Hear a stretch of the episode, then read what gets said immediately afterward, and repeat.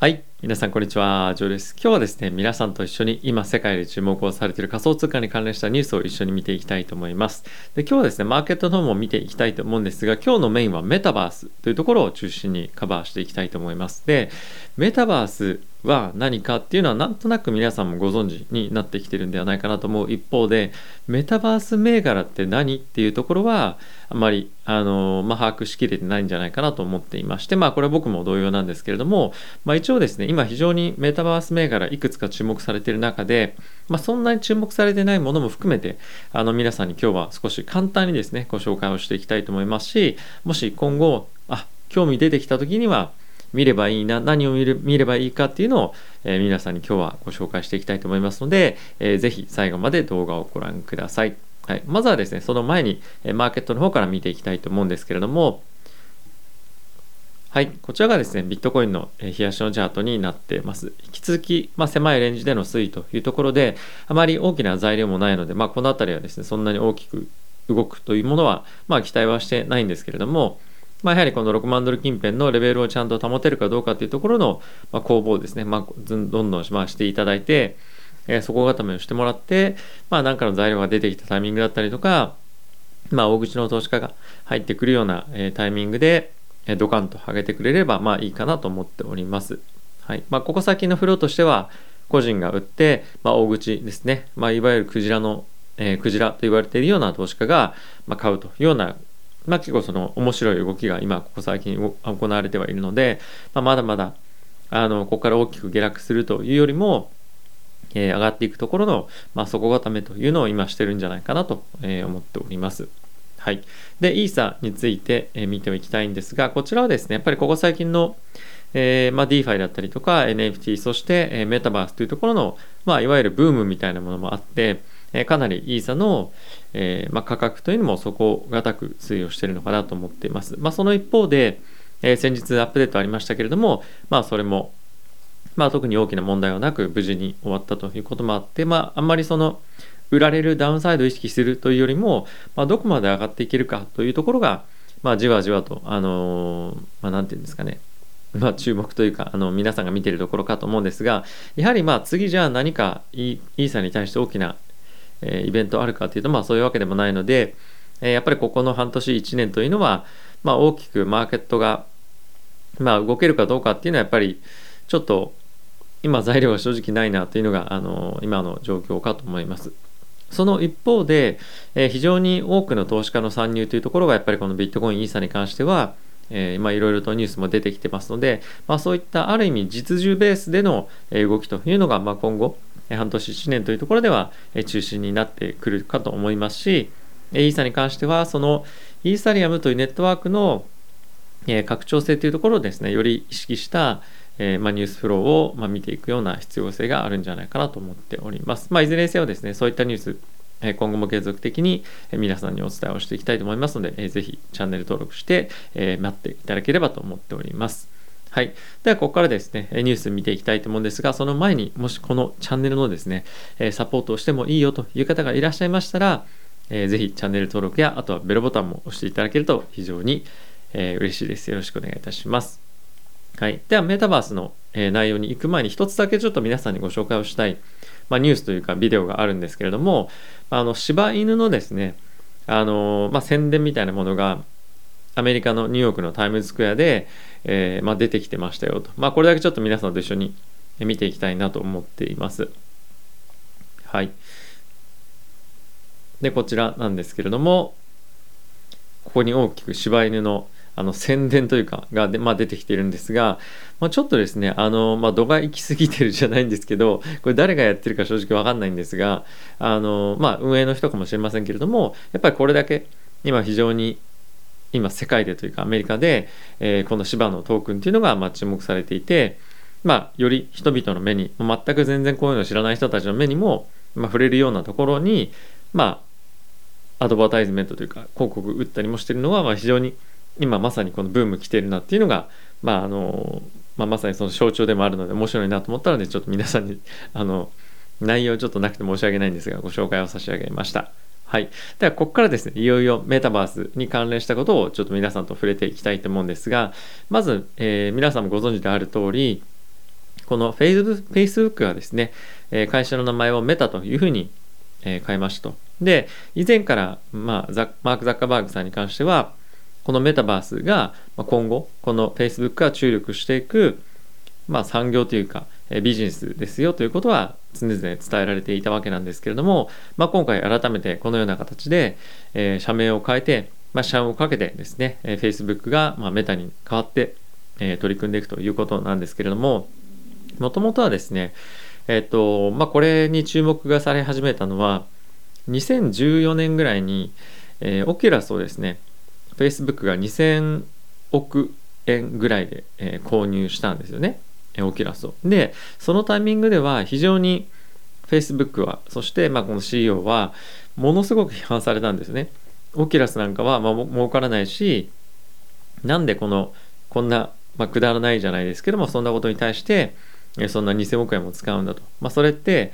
マーク・ザッカーバーグの、まあ、道楽なんじゃないか。彼らゲーム好きだから、そんなことに投資するんじゃないかみたいな感じでものすごい批判を受けていたタイミングも、え、ありましたし、まあ、あとはですねこの,、えそのまあ、VR とか AR の空間に対して、え、期待している人たちとにとってはあシリコンバレーにやっぱりこうやって全部持ってかれちゃうんだなと。面白い、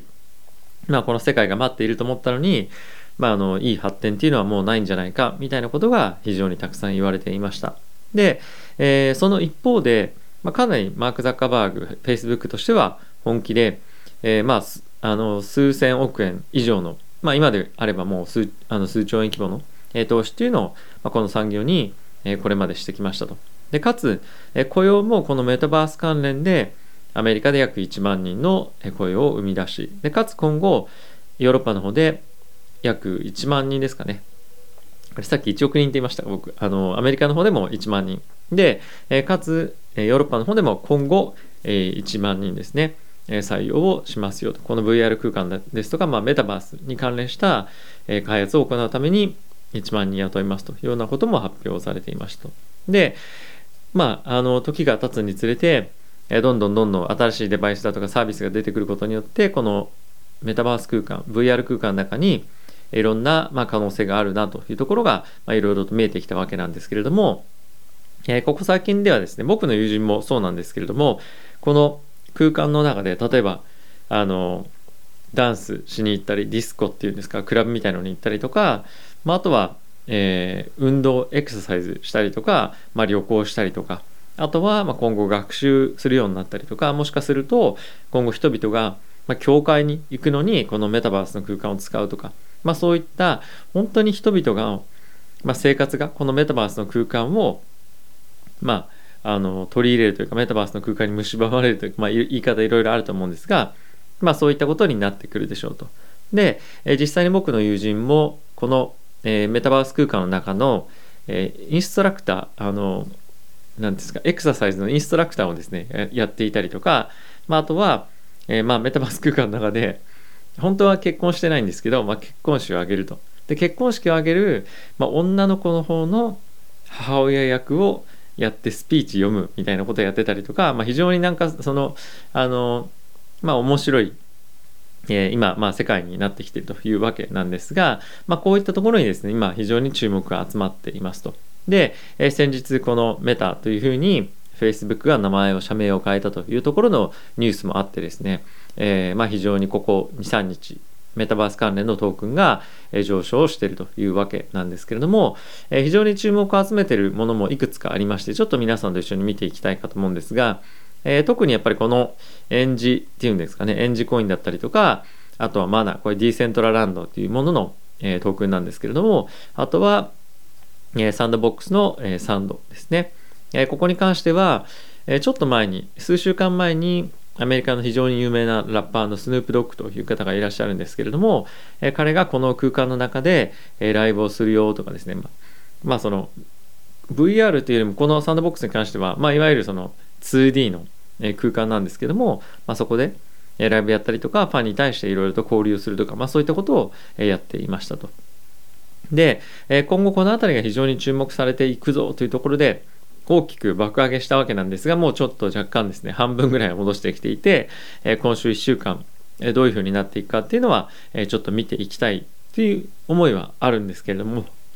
じゃあ他にメタバース関連の銘柄って何があるんだっていうのがやっぱり分かんない人も多いと思いますし、え、僕もそのうちの一人ですと。でそこで一つ、え、非常に参考になるかもしれない、え、参照すべきものが一つあるので、え皆さんにちょっとご紹介をしていきたいと思います。で、えそれがですねこの、え Index コープ Coop ですかね。というふうにあの呼ばれている、まあ、これいわゆる DAO なんでしょうね。あのまあ、 Decentralized あの Autonomous Organization っていうんですかね。あの、まあ、そういう感じで運営をしている、えー、て言うんですか、まあ、組織なんですけれども、まあ、ここがですね一つ面白いもの商品を、まあ、開発提供していてメタバースインデックスっていうのがあるんですね。でこのメタバースインデックスっていうのは何かというとメタバースに関連をしたトークンをですねインデックスにしてそれを商品として提供しているでこれ実際にこの MVI っていうのは、まあ、いくつかの取引所に上場されているのでご興味ある方はちょっと見ていただきたいんですけれども、まあ、今日の本題としてはこの中にどんなトークンが入ってるかっていうのが今後やっぱり我々としては見ておいた方がいいんではないかというところをちょっとご紹介をしたいと思います。で、一応概要欄の方にですね、このリンクも貼っておりますので、興味ある方は見ていただきたいんですが、えっと、こちらにもですね、まあ、いくつかあるんですけれども、アロケーションというのがありまして、どんなトークンがこのインデックスの中に入っているかっていうのがここに、まあ、表されているんですね。で、えー、見てもちょっとなかなか僕も全部わからないんですけれども、まあ、主には、まあ、ゲーム関連の、えー、トークンだったりとか、まだその、えっ、ー、と、この、なんていうんですかね、まあ、NFT だったり、そういったところのプラットフォームだったりとか、まあ、あとはですね、まあ、音楽関係の、えーまあ、トークンというか、まあ、サービスのトークンだったりとか、あとは NFT に対して投資をする DAO のガバナンストークンだったりとか、まあ、そういった関連のものがですね、ここにガツッと入ってるわけなんですけれども、ここ最近非常に、え、名前がよく上がっていたのが、このマナーですね。ディーセントラライストランドの、え、マナーだったりとか、あとはサンドボックスのえサンドだったりとか、まあ、あとはこのエンジコインもそうですし、まあ、この辺りが非常に注目をされていましたと。で、まあ、それぞれ一個一個が、まあ、動画のあの時間の関係もあるので見ていきはしないんですけれども今後じゃあ何を見ればいいのかっていうふうになった際には、えここのトークンを見ていただければいいんじゃないかなと思ってます。主にはこの中ではですね結構そのゲーム関係のものが多かったりもするので、まあ、もうすでにアクシーとかに関してはやられてはいると思うんですけれども、まあ、やられてはっていうか、その、見たことはあるかと思うんですが、まあ、他に非常に、え興味深いものもあると思うので、まあ、今後ですね、今後というか2022年に対して、え何か仕込んでおきたいなと思うような、え思い思ってらっしゃる方は、この辺り見てみるといいんではないかなと思っています。で、その一方で、え今非常に大きく盛り上がって上がっていっていますけれども、この辺りのトークンっていうのは、やっぱりその、買って持ってるのもまあなんだろう実際にやっぱ使うトークンなんですよね実需のトークン実需ベースのトークンになる、まあ、どういうことかというとこのゲームの中でまあ、いろんなアイテムを買ったりとか、まあ、何かしらゲームで、まあ、楽しむためにこれらのトークンを使うということもあるので、まあ、あのゲームやらない人からすると本来であれば全く関係ないようなトークンだったりもするわけなんですね。もしくはゲーム以外のまあこの中のサービスを使わない人にとっては全く関係ないトークンだったりもするので、えー、闇雲にですねこの盛り上がってるタイミングでうわーって買うとまあ実際にこういったゲームがま幅広く今後使われてくるような、えタイミングにならないと、えその実実需は 来ないと。いうことにもあるのであのちょっと急いで買うようなトークンでは、ないかなと思っております。ただその一方で本格的にこの実需が来た場合にはやっぱりもっともっとえー、買いっていうのが、ま、コンスタントに入ってくるようなものになるので、え、やっぱちょっと今買うというよりも、ま、もう少し落ち着いたタイミングで、え、入っていってまあいつか分かりませんが半年なのか1年なのか、え、2年なのか分かりませんが、まあ、そういった長いスパンでもう完全放置できるでかつ、あのまあ、なくなってもいいぐらいの金額で例えばポートリオの、まあ、1%とか0.5%とか、まあ、そういったものをこういったまあ、いくつか非常に興味があるとか、まあ、勢いがあるようなありそうなもしくは、まあの、もうすでに有名人とタイアップをしているようなところとところに対して、え投資をしていくというのもまあ一ついい戦略なんではないかなと思ってます。で僕はですねこの中でもやっぱこのサンドはですねさっきも言ったようにスヌープドッグとすでにまあコラボというかタイアップしているということもあって、まあ、より他のですねえー、有名人著名人の方々が、まあ、使いやすいというか使おうかなみたいにやっぱ注目する一つの、えー、まあ何て言うんですかね、まあ、世界観だと思うので、まあ、そういったところを、まあ、大きくまた落ちてきたらちょっとだけ仕込んでみようかなとかは、ま考えております。まあ今後ですね、来年どういうふうになるか分かりませんが、まあ、この中から10倍、100倍に価格が上がっていくかもしれないトークンが生まれるような、まあ、気がしないでもないので、この辺り注目をしていきたいかと思っております。はい。まあ僕もですね、やっぱりこういったものを見るまでに、あの、本当に、何て言うんですか、メタバーストークンってな何がメタバーストークンなんだろうっていうのそもそもあのなかなか難しかったですしまだやっぱりメタバースと VR って何が違うのみたいなところもやっぱあると思うんですよね。で基本的にはやっぱり同じかと思うんですが、まあ、VR に関してはよりもうそのテクノロジーっていうところに対してフォーカスがいっているような感じは僕がしていてメタバースに関してはよりそのテクノロジーに対してまあ没入感を加えたまあ、言葉のイメージなんじゃないかなと、まあ、僕は思っております。まあ、いずれにせよですね、あの基本的にあの指すものは同じかと思うので、まあ、どっちを使ってもいいかと思うんですが、まあ、バズ、バズってるワードとしては、えー、まあメタバースというのがまあ今後使われていくと思いますので、まあ一つ、あのメタバースの関連銘柄どんなものがあるんだっていうふうになったらあのこのサイトに行ってチェックしていただければいいかと思っております。はい。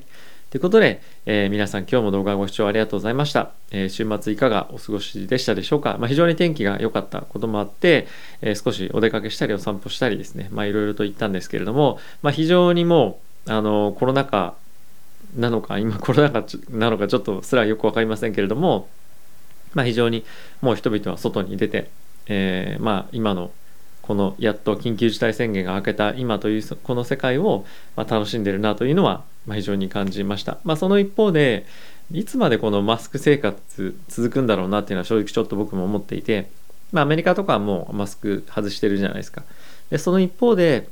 日本人がそのマスクを外し始めるそのきっかけって何なのかっていうのがちょっと僕もよく分かってなくてそこはなんとなく危惧というかあの